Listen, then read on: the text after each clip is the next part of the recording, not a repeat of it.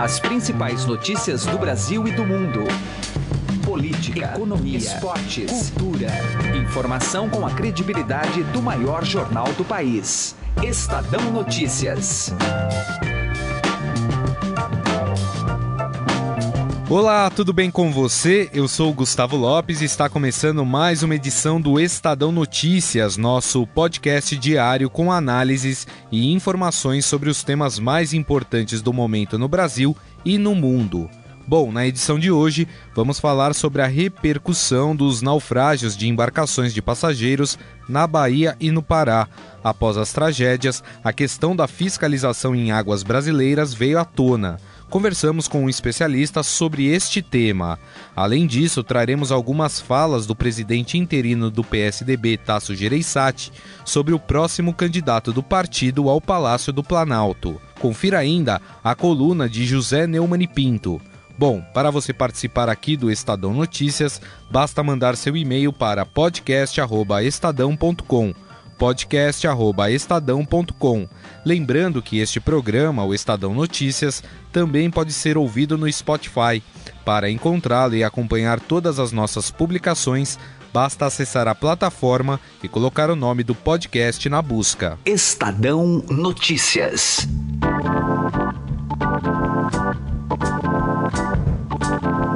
E o nosso assunto agora é sobre as tragédias que ocorreram tanto na Bahia como no Pará, as tragédias envolvendo embarcações. Mais de 40 pessoas morreram, mais de 100 pessoas ficaram feridas, e o que se discute agora é em relação à segurança naval, a segurança dessas embarcações que fazem transporte de passageiros. E para conversar conosco sobre o assunto está na linha o professor e engenheiro e diretor da Faculdade de Engenharia Naval da Universidade Federal do Pará, Pedro Lameira. Tudo bem, professor? Como vai?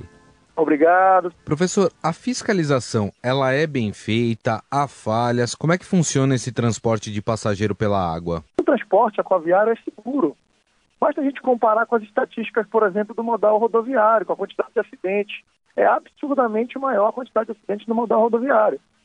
Mas a repercussão é, é, é, no modal aquaviário é maior devido à quantidade de pessoas envolvidas. Certo. Então, na verdade, a questão da segurança, as embarcações, as embarcações, via de regra, são seguras. O grande problema é, é um erro sistêmico, na verdade. Né?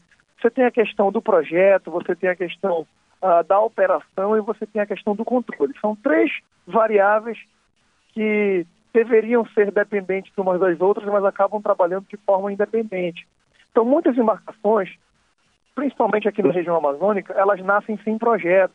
Então, nós não temos um responsável técnico, nenhum projeto, é uma coisa artesanal. O que faz com que, muitas das vezes, embarcações não sejam registradas, não possuam legalidade para atuar em determinada linha, ou até mesmo elas são legalizadas após estarem construídas. É uma prática comum também aqui na região amazônica. Embarcações serem construídas por artesãos, carpinteiros navais, por exemplo. A maioria das embarcações são de madeira, e após essas embarcações estarem construídas, elas serem legalizadas. Sofrer uma atualização em seu projeto, e então ah, ver realmente quais são as condições é, limitantes para a operação dessa embarcação, qual a capacidade de carga, qual a quantidade de passageiros, se é limitante, etc. Então, na verdade, por exemplo, agora a gente pode pontuar os dois, os dois problemas. Né? Aqui na região do Xingu, a embarcação tava, ela aconteceu, ela saía de Sutarém e ia até a Vitória do Xingu. O acidente aconteceu entre o trecho de Porto de Mós e o senador José Porfírio, uhum. uma região onde o rio é bastante largo ali. E estava chovendo, ou seja, ventava, provavelmente propício à formação de ondas, ou seja, a embarcação já estava em regime turbulento.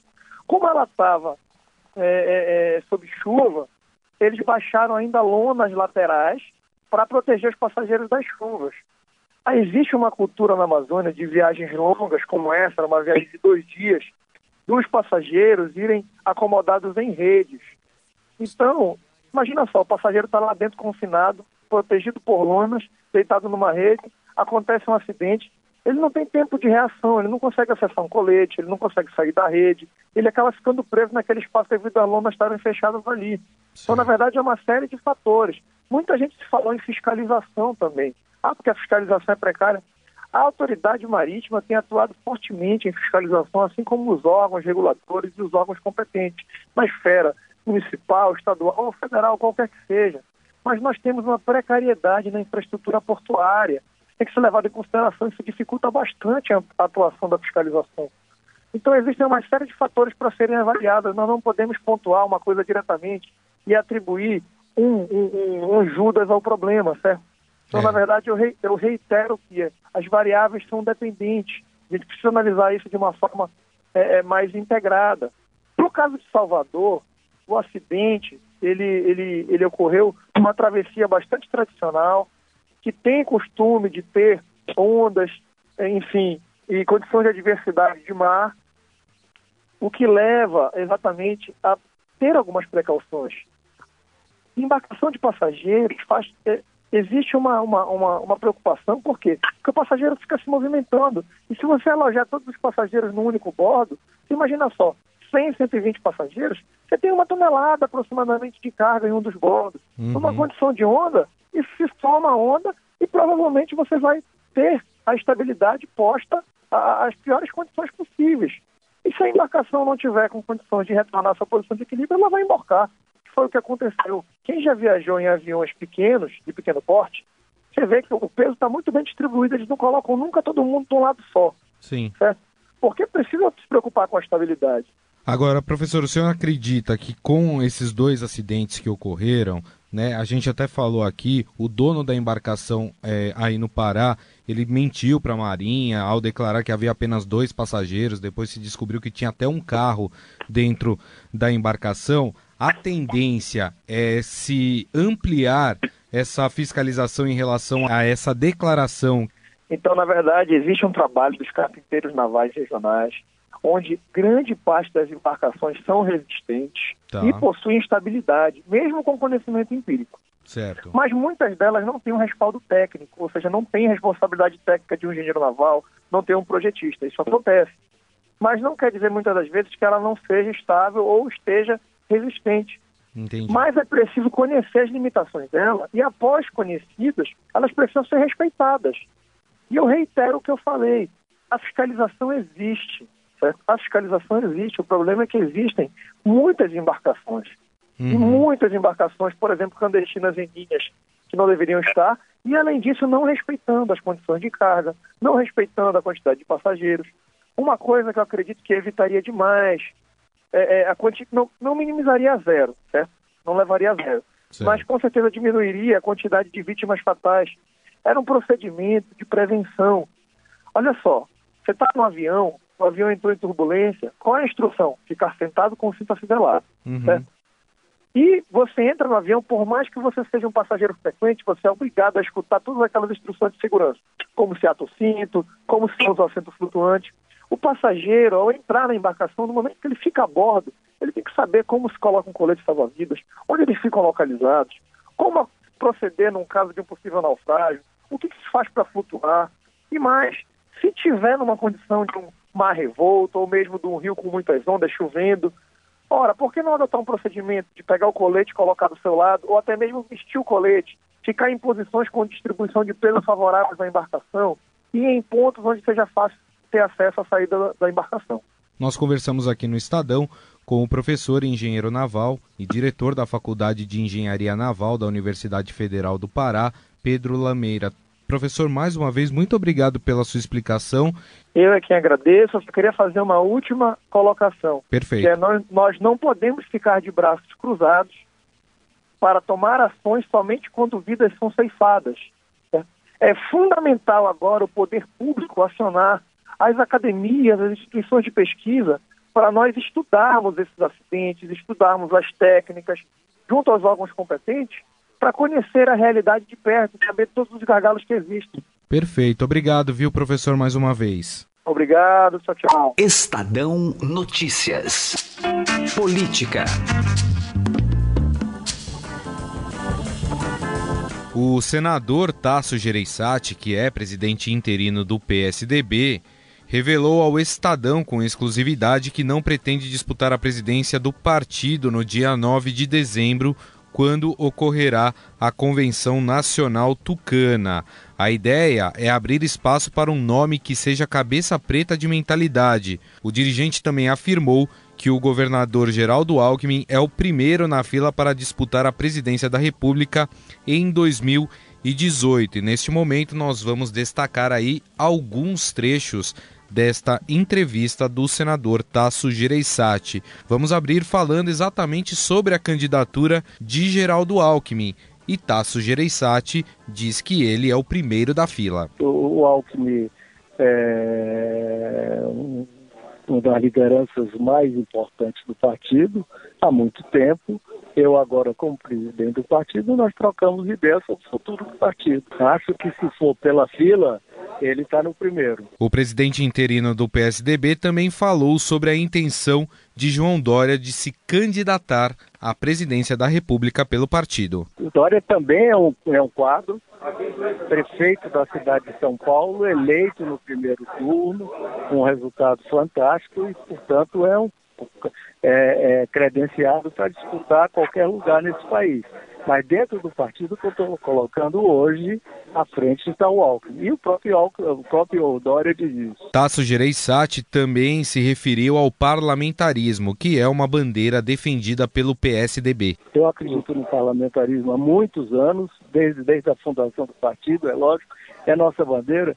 E essas crises políticas que têm afetado a vida do brasileiro desde a redemocratização, desde a do fim da, do período militar, tem provado que esse presidencialismo que nós estamos em cima daí, que nós estamos chamando de presidencialismo de cooptação, ele está falido, quebrou, o, o Brasil, o, o, país não suporta conviver com esse modo político e o, presidente, e o parlamentarismo é a solução. E durante a entrevista, o senador Tasso Gereissati, presidente interino do PSDB, disse que a saída do partido do governo Michel Temer já está vencida e que agora é hora de olhar para frente. Estadão Notícias. Direto ao assunto, com José Neumann e Pinto.